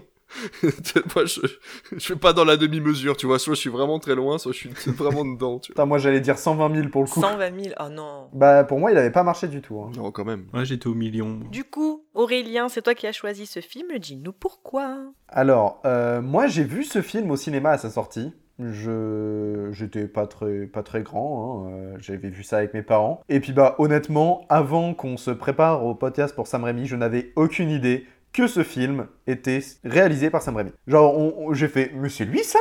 Mais j'avais bien aimé quand j'étais petit ça. Ah bah je vais je vais prendre ça du coup. Et le monde fantastique d'Oz en fait moi de base j'aime bien l'histoire du magicien d'Oz. Genre le, le, le conte euh, je le connais pas par cœur sur le bout des doigts, mais euh, j'aime bien l'idée générale du truc. Euh, je sais que ça a été repris dans pas mal de, choses et, euh, et j'aime bien la comédie musicale. J'ai adoré la comédie musicale Judy Garland. Voilà. Oui, non, c'est pas très très bien. Moi, j'ai bien aimé parce que voilà. Mais bon, Thibaut dirait que c'est une comédie musicale, c'est les 15 premières minutes qui sont bien. Euh, Le Magicien d'Oz, c'est vraiment quelque chose d'intéressant. Ça, ça- ça développe vraiment une histoire qui est particulière dans son genre. Et là, pour le coup, le monde fantastique d'Oz, je trouve que c'est assez novateur pour ce monde-là parce que ça sort de l'histoire classique. Là, on revient sur un préquel du coup de l'histoire du magicien d'Oz. Comment est-ce qu'il est arrivé à l'endroit où il est au début de l'histoire de Dorothy quand elle arrive euh, dans le monde d'Oz après la, tornade? En fait, ça, ça vient pas cacher en fait directement l'histoire du magicien. C'est ça parce que bah, spoiler dans le magicien d'Oz en fait le magicien c'est juste une énorme arnaque. Et en fait du coup euh, j'aime bien l'idée que euh, dès le départ la première chose qu'on nous montre du coup c'est James Franco qui fait ses petits tours qui essaie d'embobiner euh, les gens à commencer par une fille bah, légèrement naïve puis puis ensuite à ce côté euh, bah, 4 tiers noir et blanc pour montrer vraiment la différence entre le monde qui est vraiment énorme et coloré face à bah du coup la monotonie en fait de la planète Terre entre guillemets dans lequel vit euh, Oz. Et puis bah honnêtement quand j'ai, enfin rien à voir, mais quand j'ai vu euh, le, le cirque, la première chose que j'ai fait c'est, eh c'est Nightmare Alley. La même. Oui. La même. Voilà, du coup Guillermo del Toro, euh, il est là. je te jure. Comme quoi, c'est con, il a marqué, il a marqué quand même ce film. Parce que je me suis juste dit, est-ce qu'il y a un mec avec un clochard un peu chelou? Oui, est-ce que va y avoir un bébé dans du formol? Oui. C'est ce que je me suis dit. Je n'ai pas encore vu Nightmare Alley. Oh non Et du coup, euh, le truc qui m'a sorti de cette idée, juste, de ce, de ce truc un peu glauque de Nightmare Alley, c'est Oh mon dieu, mais il y a Zach Braff en fait de- dans ce film Et j'adore Zach Braff. Et il est là pas très longtemps, mais il est là. Je me suis dit, oh j'ai envie de revoir Scrubs. Non, mais c'est pas une bonne De idée. revoir Scrubs Ouais, ça a très mal vieilli comme série. Il y a, il y a énormément de stéréotypes qui ne sont plus, euh, plus du tout à jour. Mais après, il y a pas mal de, de, de, de trucs marrants. hein. Mais même avec mon meilleur pote, on l'a revu à peu près en même temps. Et je suis désolé, c'est une aparté, mais il faut que je le dise. euh, Scrubs a très mal vieilli dans ses réflexions. Il y a des réflexions qui sont très euh, misogynes, très racistes par moments. Et c'est vrai que j'ai eu beaucoup de mal sur certains épisodes en me disant, mais attends, mais j'ai j'ai regardé ça quand j'étais jeune et j'ai rigolé. Hum, c'est chaud. Donc euh, voilà, mais après Totalement ça- d'accord, mais j'adore tellement Scrubs. Ouais, ouais, ouais, mais après les personnages sont absolument adorables. Et... Je l'ai revu il y a pas si longtemps et j'aime bien la refaire de temps en temps, mais. Ouais, ouais, ouais, j'ai repleuré à la fin de la dernière saison et tout. Ouais. C'est vrai qu'il y a- il y, y a des épisodes où tu dis, Hum, mais il se fait pas, il se fait plus trop ça quand même. Bah, je crois qu'ils ont retiré un épisode de Blackface euh, sur Disney+. Oui, tout à fait. C'était en mode Ah ouais, non, là, ça, pas fou. Non, non, non, non, non, pas dingue. La tempête, du coup, qu'emmène euh, Oz dans le. Enfin, Oscar dans le monde d'Oz, c'est assez intéressant. Et en fait, moi, ce que j'ai vraiment beaucoup aimé, c'est le. Après tout le. le la cohubohu. Oui, j'ai utilisé le mot cohubohu. De la tempête, c'est le. On passe enfin du 4 tiers au 16 neuvième, du coup, t'as l'écran qui s'élargit en même temps qu'on découvre enfin la première image de Oz. J'ai beaucoup apprécié ce truc, c'était un peu... euh, pour le coup, là, ça m'a fait penser à Alice au Pays des Merveilles, mais sans le côté euh, filtre, euh, filtre sombre de Tim Burton. Vraiment, tu découvres l'univers de, des, tu vois, les fleurs, les, les, les oiseaux et tout, tous les, les créatures un peu étranges qui vivent dans ce monde-là. Dans mon souvenir, c'était mieux fait. Parce que autant je trouve ça très beau visuellement, autant quand il y a un acteur, on voit très vite le fond vert. Je trouve que la démarcation, en fait, l'acteur, il sort vraiment du truc et ça a tendance à, nous sortir, en fait, de, l'univers, à nous sortir du film. C'est dommage parce que vraiment, je trouve que le déroulé était intéressant. Le côté, euh, bon, certains trucs sont prévisibles, hein, quand même. Euh, la méchante sorcière trouve qu'on la voyait arriver de loin, mais ça reste quand même assez intéressant. En fait, c'est, je pense que quand je l'ai découvert la première fois au cinéma, j'étais au bon moment. Je l'ai découvert au bon moment. C'est un bon film pour enfants. Ça cherche pas à casser trois pattes à un canard, ça nous montre quand même quelques problématiques un peu sociétales d'un monde euh, différent du nôtre, qui connaît pas euh, tous les tours de passe-passe euh, d'Oscar et qui va du coup être subjugué par ce truc-là. C'est un adulte dans un monde d'enfants qui connaît pas la magie, et du coup lui il est juste en mode hé les gars je suis magicien, je suis trop fort, et il essaie de, tromper son monde en fait avec, avec ce qu'il sait faire. Ça marche par moments, je trouve que bah, de nos jours, c'est un peu compliqué de le découvrir, surtout quand t'es un peu plus âgé. Mais je trouve qu'à l'époque, ça marchait bien. Et pour un enfant, je pense que tu mets un enfant devant ça, il va juste rêver, il va, il va se dire, bah en fait, euh, Oz, c'est incroyable, je veux, je, je veux aller un jour à la cité d'émeraude. Dans le premier, du Magicien d'Oz avec Julie Garland, t'avais aussi un, un effet, c'est-à-dire que c'était passé en mode. euh, t'avais le délire sépia au début, et puis dès qu'elle va dans le pays d'Oz, ça passe en technicolor. Donc t'avais encore un peu ce, ce délire aussi de. Ouais, c'est ça. Je sais pas s'il a, s'il a fait exprès, Sam Raimi. Je pense que oui, parce que s'il prend des références par-ci par-là, je pense qu'il a dû euh, l'intégrer dans son film. Ouais, ça m'étonnerait pas. Ouais, moi je suis, en fait, je suis d'accord, ouais, je suis d'accord avec toi. Je l'avais vu au cinéma. Et euh, non, mais après, ouais, tout ce que tu as dit, que ça passe de, de 4 tiers en 7 neuvième. Alors, pour le coup, le procédé est sympa, mais tu vois, c'est un procédé que j'ai plus aimé dans euh, Mommy de Dolan, parce que ça servait en fait le, le propos. Moi, j'ai voilà, j'ai plus aimé. Il m'a plus marqué. En fait, voilà, c'est pas. Enfin, j'ai pas plus aimé, c'est qu'il m'a plus marqué en fait avec euh, Xavier Dolan que avec le Magicien d'Oz, parce que je l'ai vu à 3 km arriver. Je me suis dit bon, à un moment donné, si c'est en 4 tiers, ça va forcément passer à 16 e Mais ouais, le délire, moi j'ai trouvé aussi que ça soit l'intro même en noir et blanc. Et après, quand il rentre dans, euh, dans, le, dans le pays d'Oz, je me suis dit, ouais, c'est du Burton, des couleurs très saturées, mais c'est du Burton. Pareil, tu vois les fleurs, tu entends la musique, tu vois les plantes, tu vois l'eau, tu vois ci, tu vois là. Une, euh, une description d'un pays fantastique euh, lambda. Hein, il a, voilà, Burton, il a fait son Alice un peu avant. Il a pas inventé l'eau tiède. hein, Enfin voilà. Après, dans l'ensemble, C'était euh, ouais, c'était sympa. Par contre, moi je tiens juste à souligner qu'il y avait un méga, enfin moi que j'ai vu un méga giga faux raccord, enfin un faux raccord, je sais pas si c'est un faux raccord. Ah, Michel et Michel. Michel et Michel, oui. À un moment, tu vois un panneau d'orientation en gros plan où il y a indiqué la cité d'Emeraude, la forêt sombre, et en dessous, marqué en rouge, Chinatown. Sur le plan d'après, ça disparaît pour revenir sur le plan encore d'après. Et j'ai vu ça, j'ai fait ah ah, c'est même c'est en rouge. Franchement, je je l'ai pas loupé. Et j'ai fait mais pourquoi il y a marqué Chinatown? À mon avis, c'est un gros faux raccord. Donc euh, ouais, c'était euh, c'était moi ça m'a fait marrer. Et donc, euh, je l'ai pas vu au cinéma, du coup, vu que je l'ai vu il y a quelques semaines. Mais par contre, l'affiche, moi j'étais convaincu, hein, jusqu'à il y a encore peut-être 5 ans, que ça devait être une suite ou, un- ou quelque chose euh, à Alice au Pays des Merveilles. Parce que, euh, comme tu l'as dit, ça se ressemblait. Enfin, je veux dire, juste au visuel de l'affiche. Tu vois le truc, je me dis, ah, en plus avec Disney marqué en gros euh, au-dessus et tout. Et du coup, il y a trois semaines, quand on, a choisi les films, on s'est dit, j'ai vu Sam Raimi sur Oz, j'ai dit, what? Comme tu l'as dit, l'intro, moi la scène d'intro, mais oh là là, sur euh, le côté forain. Donc avec euh, m'a tout de suite évidemment fait penser à Nightmare Alley que j'ai surkiffé. Mais j'adore, j'adore tout ce qui est côté forain, euh, Freaks. Il y a Freaks Out qui est sorti il y a quelques semaines, je crois, que j'ai pas réussi à voir. Mais mon dieu, ce que j'ai envie de le voir. J'ai appris que il y avait American Horror Story la saison 4 je crois, qui est sur les freaks, comme ça sur le, côté forain, il faut absolument que j'arrive à mater ça. Je, suis dingue de cet univers, et c'est vrai que je suis un petit peu resté sur ça, sur le film en fait. J'ai mis très longtemps à, à décrocher de ça pour revenir au monde d'Oz, euh, tellement que j'ai même pas vu le, genre le passage en mode 16 neuvième. Genre je me dis, attends, attends, attends, j'ai dû rater un truc, du coup hop, retour arrière pour revoir le truc. Mais sinon non, on est dans, du, dans un Disney, clairement, et... Euh, que ce soit visuellement et même scénaristiquement, euh, c'est clairement du Disney avec euh, la sorcière, le méchant, le gentil euh, qui va venir pour sauver un petit peu tout le monde. Donc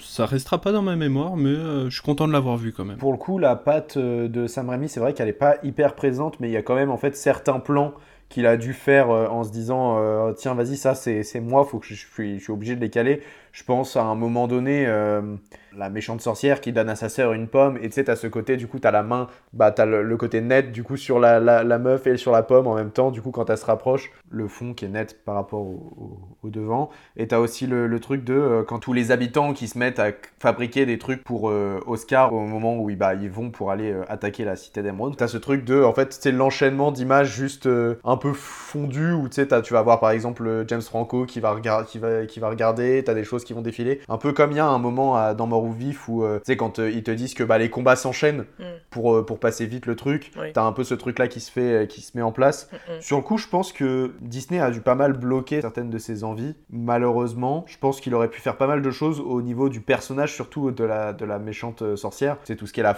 la- essayer d'exprimer la folie avec, euh, avec ses différentes idées de mise en scène. C'est pour ça qu'au final, quand, euh, quand on a dit Sam Raimi et que j'ai vu qu'on a, on a tous découvert, en fait, faut, faut savoir que c'est lui, quoi. On a- le film le dit pas clairement.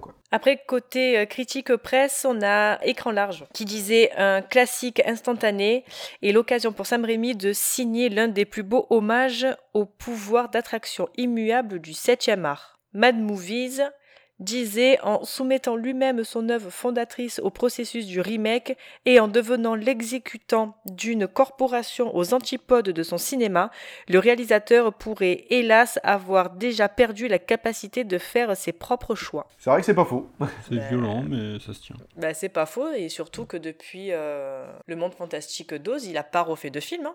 Son prochain, c'est Doctor Strange. Après, encore une fois, faut regarder les chiffres, c'est-à-dire qu'il a eu du succès avec les trois Spider-Man, mais ses autres films ont été relativement euh, discrets, donc euh, c'est quand même difficile de lui faire confiance. Et là, il est revenu en 2013, parce que il devait, tu m'as dit 2007, le dernier Spider-Man c'est ça, 2007, Spider-Man après il 3. a fait Jusqu'en Enfer en 2009, Le Monde Fantastique d'Oz 2013 et Doctor Strange 2 en 2022. Ah ouais. Après, il a fait des, des bons scores quand il a fait les Spider-Man et le Doctor Strange euh, et le Monde Fantastique d'Oz, donc quand il était chez Disney. Après, est-ce que voilà, le fait d'être chez Disney, le fait d'avoir une com, le fait d'avoir, euh, tu Je vois sais pas pourquoi Disney a fait. Spider-Man, c'est Sony. Ah pardon, excuse-moi. Excuse-moi, putain, Non, mais fois le, je fais l'erreur. le fait d'être chez un gros studio, c'est pareil. Mais bon, dans le sens où que tu sois chez, euh, chez Disney avec euh, le magicien d'Oz ou que tu sois chez Spider-Man, voilà, c'est c'est quand même des grosses, euh, entre guillemets, Des gros studios. ben déjà Spider-Man qui est une grosse franchise maintenant t'as des voilà t'as la- t'as quand même les, les sociétés qui ont mis du qui ont mis quand même de- du budget pour faire faire enfin qui ont- pour, pour vendre leurs films voilà il a fait Mort au vif qui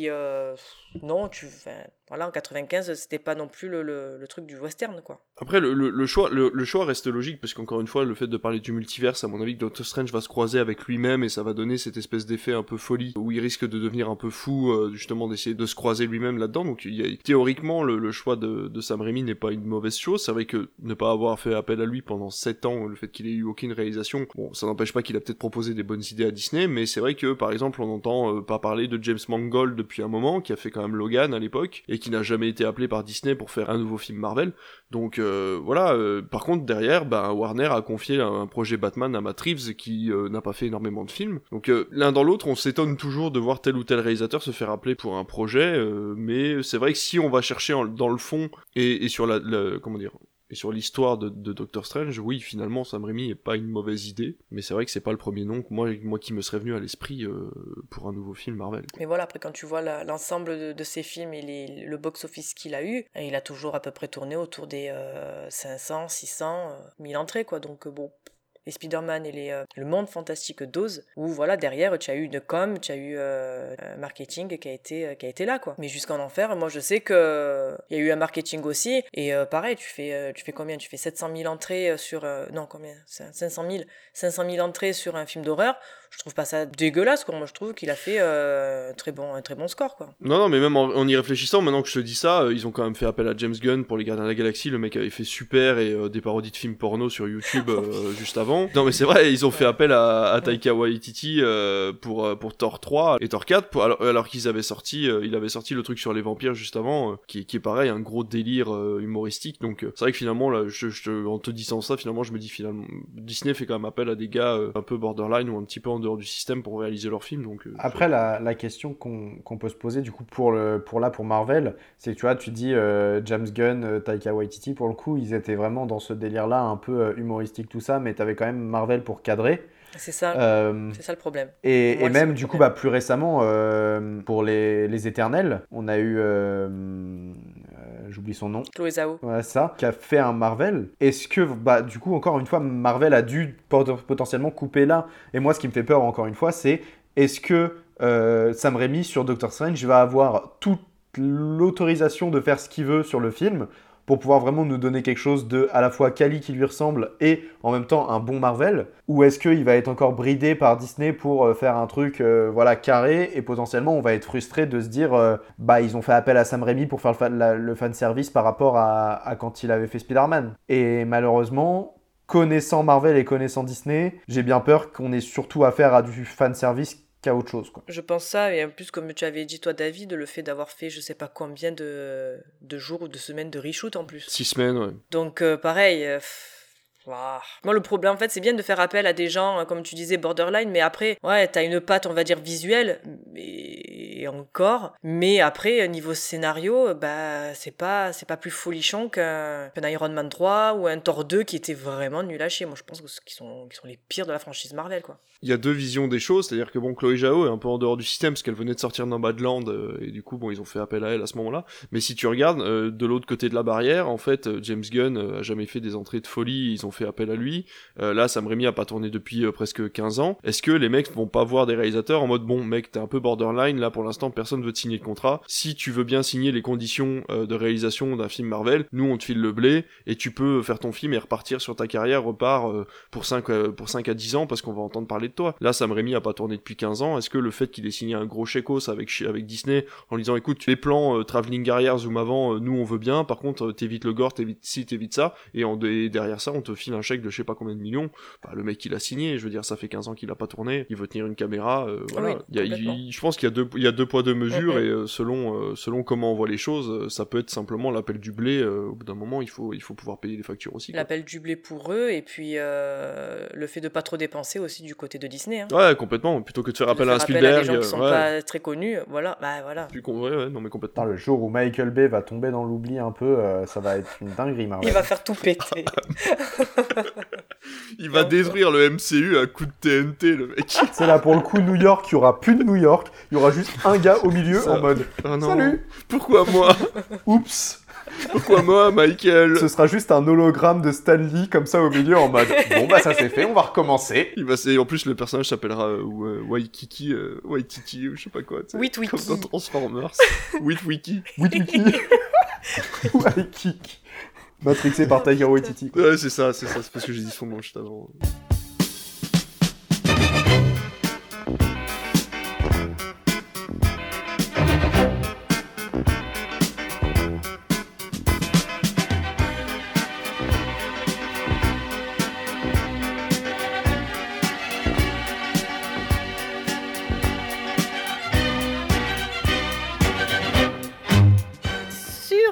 Je vous avais demandé quel était selon vous le meilleur et ou le pire film de la filmo de Sam Raimi. On a Il était une fois le cinéma qui nous dit donc Evil Dead et la trilogie Spider-Man excellent. On a également Cinéphile Talker qui nous dit le Spider-Man 2 est jusqu'en enfer pour ses meilleurs. Evil Dead 2 aussi pour les meilleurs de Cinef Lille et Le Monde d'Oz pour elle qui est le pire film de la filmo de Sam Raimi. Ok. Ça se tient dans l'ensemble. euh, J'accepte la critique. On n'a pas eu beaucoup de messages parce que finalement après c'est beaucoup les, euh, les Spider-Man qui... Bon, après, tout le qui monde le connaît avec ça. hein, Mm. C'est après qu'il a, il a commencé à avoir du succès. euh. En général, c'est euh, Spider-Man, Spider-Man, Spider-Man. Voilà. Donc, pour ceux qui euh, ont, ré- ont répondu les Spider-Man, j'espère que les quatre films qu'on vous a proposés vous donneront envie d'aller euh, fouiller un peu plus dans la filmo de Sam Raimi. Et on peut rappeler qu'on a fait un hors-série sur la saga, sur, euh, sur tous les films Spider-Man, qui est toujours disponible sur les plateformes de podcast. Ça a été très très long d'ailleurs comme hors série. Donc si vous pouviez aller l'écouter histoire qu'on rentabilise le temps qu'on a passé à l'enregistrer, ça serait très sympathique de votre part. Merci Je beaucoup. dirais même 4 heures interminables. Les hors séries sont souvent très longs, mais alors celui-là, ça a été une catastrophe. Mais surtout qu'on a fini par les plus mauvais en fait, c'est ça le Ah là pire. C'est qu'on avait vraiment pas envie. On venait de parler d'Amazing Spider-Man qu'on avait tous kiffé quand même en, en majorité. Et là, on nous demande de passer euh, au- euh, à la suite et t'es en mode, pff, ouais, faut, bah, faut le faire quoi. Donc euh, c'est vrai que c'était compliqué. Allez, on va partir sur une bonne ambiance maintenant parce qu'il est venu le temps, et non des cathédrales, mais d'élire le film de Sam Raimi que nous avons le plus aimé. David, quel était le film que tu as le plus aimé de la sélection? Ah bah mort ou vif. Mort ou vif, The Quick and the Dead. Ah bah oui, forcément. Ouais, moi pareil, euh, mort ou vif, euh, mort ou vif, il se place là. Et toi, Jean-Charles? Eh ben écoute, euh, je l'ai pas vu, mais vous l'avez tellement bien vendu que ce sera mort au vif. Mort ou vif. Allez Toi, tu dois, en cho- tu dois en choisir un autre, toi, du coup. Puisque je peux pas voter pour le mien, je vais choisir. Darkman? Oui, bien sûr. Ose non, moi je vais choisir Evil Dead, mais plus spécifiquement, moi je dirais quand même Evil Dead 2. Ouais. Voilà, Qui se place juste en dessous Mort ou vif, quand même. euh, ouais, Je vraiment. trouve au niveau de sa Ouais, filmo. ouais. euh. Donc c'est une victoire pour Mort ou Vif. On va passer maintenant à la chronique d'Aurélien.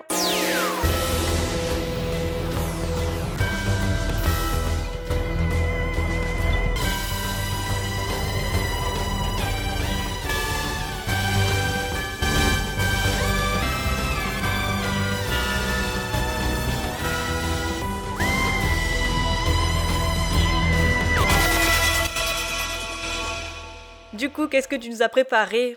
Pour euh, ce, thème Aujourd'hui, on a parlé de Sam Raimi, qui est un grand nom du cinéma, ça ne fait plus aucun doute après tous les films dont on a parlé. Il a marqué le monde de l'horreur avec Evil Dead, entre autres, et il a marqué le monde, en fait, avec plein d'autres films, genre le monde des super-héros avec bah, Darkman et Spider-Man. Mais est-ce que vous saviez qu'il avait eu aussi un certain impact sur les séries télé? Parce que oui, euh, c'est souvent euh, un peu mis de côté, mais pas en réalisation, mais cette fois en production. Il a produit beaucoup de séries télé euh, et il a fait briller en fait certaines créations, d'autres beaucoup moins. Alors aujourd'hui, je vous propose quelque chose, c'est que je vous pitch des séries télé et vous me dites si oui ou non elles ont été produites par Sam Raimi. Attention, certaines de ces séries n'existent pas. c'est salaud. juste parce que je me suis dit, histoire de, voilà. Bon, La chronique d'Aurélien, quoi. voilà, parce que pourquoi pas, j'aime bien inventer des choses et je me suis dit un jour je vais continuer. Voilà, on va commencer peut-être assez simple. Est-ce qu'il a produit une série mettant en scène les aventures d'une princesse guerrière en Grèce antique qui, soyons honnêtes, est sacrément badass? Je suis sûr que oui. Je suis sûr que c'est du Raimi. Xena? Xena la guerrière. Exactement, il est derrière la Ouais. production de Xena la guerrière, Ah ouais une série de 6 saisons qui n'a pas mal marqué la télé à l'époque. Ah, c'est tellement kitsch que c'est forcément du Sam Raimi. Voilà, en fait, apparemment, il aurait produit Hercule à l'époque, dans, dans les années 90, et puis Xena, du coup, le Ouais. spin-off euh, de- d'Hercule. Forcément. trop bien. Euh, Est-ce qu'il a produit une série racontant l'histoire d'une danseuse érotique du XXe siècle qui se réveille 500 ans dans le futur après une opération d'augmentation mammaire ratée? Ça existe pas, ça. Vous dites que ça n'existe pas? Je t'en supplie. Eh bien, oui Ouais, je t'en supplie, dis-moi que non ça existe. seulement ça existe, mais en plus, il l'a produit. Ça s'appelle Cléopâtre 2525, Mais non. qui a duré deux saisons. Et la question que je vous pose, c'est mais comment ils ont fait pour faire deux saisons avec un tel pitch? Oui, ça a été renouvelé, quoi. Et en fait, ouais, c'est ça, c'est une, euh, une augmentation. En fait, c'est un truc science-fiction. Du coup, il y a une augmentation. A- elle essaie de faire une augmentation mammaire.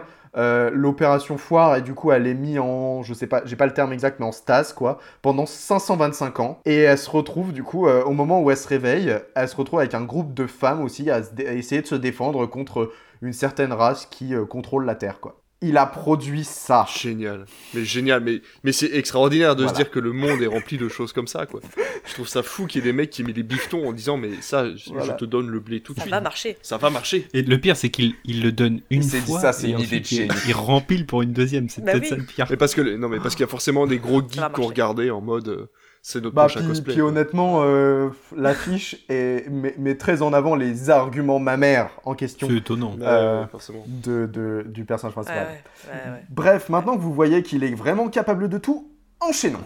A-t-il produit une série racontant l'histoire d'un prof de chimie atteint d'un cancer qui se lance dans la fabrication de méthamphétamine pure? Non. Alors, producteur, je pense, pense pas. non, ouais. non, vous avez raison, ça c'est totalement, c'est totalement Breaking Bad. Il est absolument pour rien dans le succès de Breaking Bad. euh, mais bon, est-ce qu'il a produit une série traitant d'un homme paralysé aux dons scientifiques hors du commun qui crée un exosquelette lui permettant de sauver le monde? Comme quoi, il est pas vraiment parti très loin des super-héros. Attends, attends, attends, ça me dit quelque chose, ça. C'est une vieille série, c'est une vieille série. Si, attends, attends, attends, il y a, y a mon cerveau qui se remet en route, c'est une Madeleine de Proust.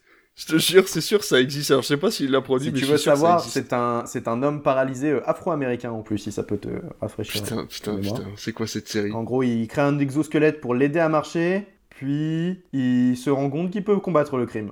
Je me rappelle plus. Là, tu vas me tuer. Donc déjà, c'est une série qui existe, voilà. Et c'est c'est lui qui l'a produit. Il s'agit de la série Mantis, d'une seule saison, et il a d'ailleurs lui-même créé la série.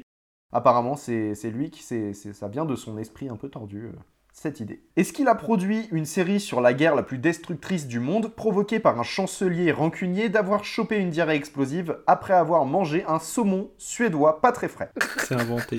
Je, je, je pense que c'est ta, c'est ta meilleure chronique depuis le début. En vrai, je pense que niveau scénario, qu'il soit vrai ou faux, je pense que c'est la première fois que, que le délire est poussé aussi loin. J'ai envie de te dire non. Vous avez le doute Ouais, là, hein, après les, les- les danseuses éro- érotiques. Ouais. hein. Bah ouais, forcément. Après l'augmentation mammaire et les 500 années d'hibernation, c'est vrai que forcément t'hésites surtout quoi. Alors, Ouais, moi je dis que c'est. Ah, moi, je- moi c'est le saumon avarié qui me donne Bon, sur ce coup-là, c'est totalement de mon esprit tordu que ça vient, voilà, euh, ça n'existe pas, mais je suis persuadé qu'il en serait capable, même si ça serait littéralement bah, de la... de la merde.